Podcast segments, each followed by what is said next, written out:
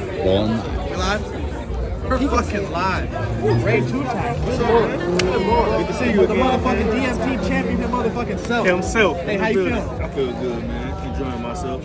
You heard that shit. He's feeling. I didn't tell him to say that shit. He just said it. He just said it. So how you feeling? You out for one night, one night off. Little night you know, off. little. Uh, I'm just here to show support. Yeah, witness witness some of these artists, man. But what uh, what is what is the vibe like been for you since you've been here? Well, I just got in here, man. I'm liking the vibe right now. I don't know who was on stage, but I was liking the sound of it. You know, Chandler's been going on next with Spade, and then you know, I'm showing love to Perk and to uh, Baby Cocaine.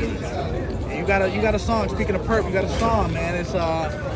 We, we definitely have shared it a couple times. When is that shit going to drop? I actually just got the master version back. Uh, as soon as we get the cover art done, we drop it. Hey, as uh, as Mike said in uh, what is it, Bad Boys Two?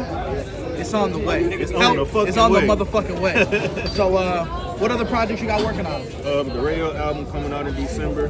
Uh, the single with Perk dropping soon, and then after that, we'll be releasing singles into the album. Hell yeah. Yeah, we always appreciate everything you're doing, man. Like I said, you've been you've been rocking with uh, I think Tri City Two. It's the first time you uh, jumped on, and uh, like I said, we've been locked in ever since. Ever so since. ever since, so I want to make sure you uh, always get get shouted out. You definitely got a vintage corner on the floor. I'm ready for that shit to be done. Uh, shout out Buddy. He's gonna be he's got he's got some work. For I got I got some, We I gotta got tap some in heavy with hitters. him. We gotta tap in with him, man. Y'all show love to Jake, man. He real deal putting in work for these artists, man. So y'all appreciate what this man doing. Real shit, real shit. And I can't do this shit without artists like like you. So, Appreciate hey, you, bro. Appreciate you. We locked in forever, man. hey, you already know. Feeling good. Ray two times.